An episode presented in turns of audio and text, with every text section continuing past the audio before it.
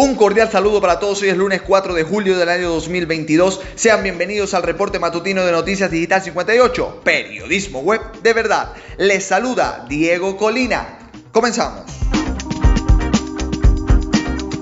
Repasamos el acontecer informativo nacional. Un total de 304 casos de contagios de la COVID-19 fueron detectados en las últimas 24 horas en Venezuela, de los cuales 303 fueron por transmisión comunitaria y uno importado, elevando a 526.992 el acumulado confirmado, 2.403 casos activos, mientras que la cifra de recuperados se ubica en 518.854 pacientes sanados. Así lo dio a conocer este domingo la vicepresidenta ejecutiva de la República, Delcy Rodríguez, durante el acostumbrado balance diario que ofrece la Comisión Presidencial para el Control y la Prevención de la COVID-19, a través de su cuenta en la red social Twitter, arroba Delcy Rodríguez B. Informó que los casos comunitarios de la jornada se detectaron en, en los siguientes estados. Zulia 79, Miranda 62, Caracas 52 y Yaracuy 32. Zulia presenta hoy el mayor número de contagios en 7 de sus municipios. Maracaibo 41, San Francisco 18, Lagunillas 16, Jesús Enrique Lozada 1, Mara 1, Miranda 1 y Sucre 1. El caso importado viene desde Turquía, con entrada por La Guaira. Las fuerzas de seguridad de Venezuela mantienen seguimiento a los grupos violentos que operan en el país y tienen nexos extraterritoriales para ponernos a la orden de la justicia, aseguró este domingo el ministro del Interior Remigio Ceballos.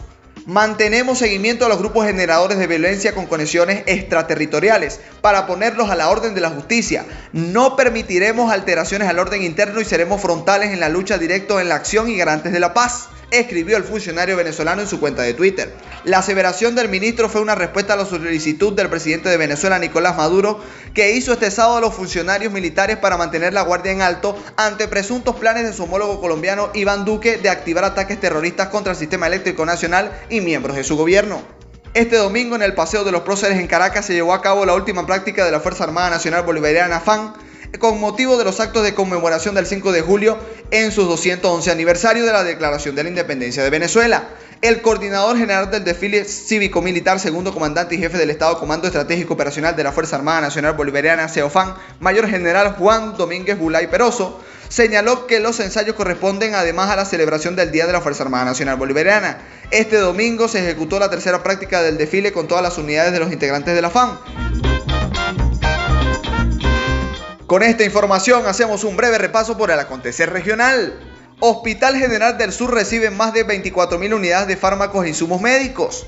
Cumpliendo con la dotación periódica a los centros médicos del Estado Sur, el Ministerio del Poder Popular para la Salud entregó este sábado 2 de julio más de 24.000 unidades de fármacos e insumos médicos al Hospital General del Sur, Dr. Pedro Iturbe de Maracaibo. La dotación fue recibida por la directora del centro hospitalario ubicado en la parroquia Cristo de Aranza en el sur de la capital zuliana, Marniel Bastidas Pérez, quien destacó que tanto los medicamentos como los insumos van dirigidos a las áreas de emergencia del nosocomio. Entre los fármacos e insumos recibidos en el Hospital General del Sur, que atiende a pacientes de Maracaibo, San Francisco y otros municipios cercanos, figuran antibióticos antihipertensivos, solución fisiológica, sueros y otros medicamentos importantes para atención de emergencias, así como material descartable e insumos médicos quirúrgicos. En este momento hacemos un recorrido por el mundo. Cae en España una de las bandas de narcos más activas de Europa. La policía española ha desarticulado una de las bandas de narcotraficantes más activas en Europa en una operación conjunta con la policía de Suecia, la OFAX francesa y la policía de Holanda, que tenía sus raíces en Colombia y la que, y la que se detuvo a cinco personas, entre ellas uno de los considerados por las autoridades suecas como el criminal más destacado de su país. Se trata de un miembro de la conocida en España como Mocro Mafia, a quien la policía arrestó junto a otros de sus integrantes, informaron este lunes fuentes policiales en un comunicado. Los investigadores centraron sus pesquisas en un destacado narcotraficante colombiano que lleva más de una década realizando importaciones de sustancias estupefacientes desde Colombia a España, con importantes contactos. El desarrollo de la investigación permitió, permitió, conocer la estructura criminal que la organización había establecido en España, Francia y Colombia, así como esta banda estaba organizando un trabase de cocaína en aguas próximas a Venezuela, para posteriormente trasladar las sustancias de estupefacientes a Europa. Siete muertos y al menos 19 desaparecidos tras derrumbe del glaciar en Italia. Ya son siete las víctimas mortales del desprendimiento de una parte del glaciar en la Marmolada, en las Domolitas, Alpes italianos. Ocho los heridos, dos de ellos muy graves y 19 los desaparecidos. Los equipos de salvamento continúan trabajando y no descartan un aumento en las cifras.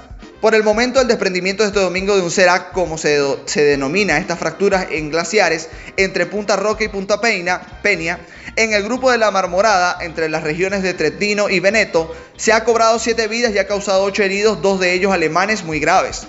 Los restos de la séptima víctima fueron localizados durante la mañana por los helicópteros y drones que están siendo utilizados para intentar localizar los desaparecidos ante la imposibilidad de mandar equipos de rescate, ya que las altas temperaturas podrían producir la caída de los enormes trozos de hielo que se encuentran en la zona.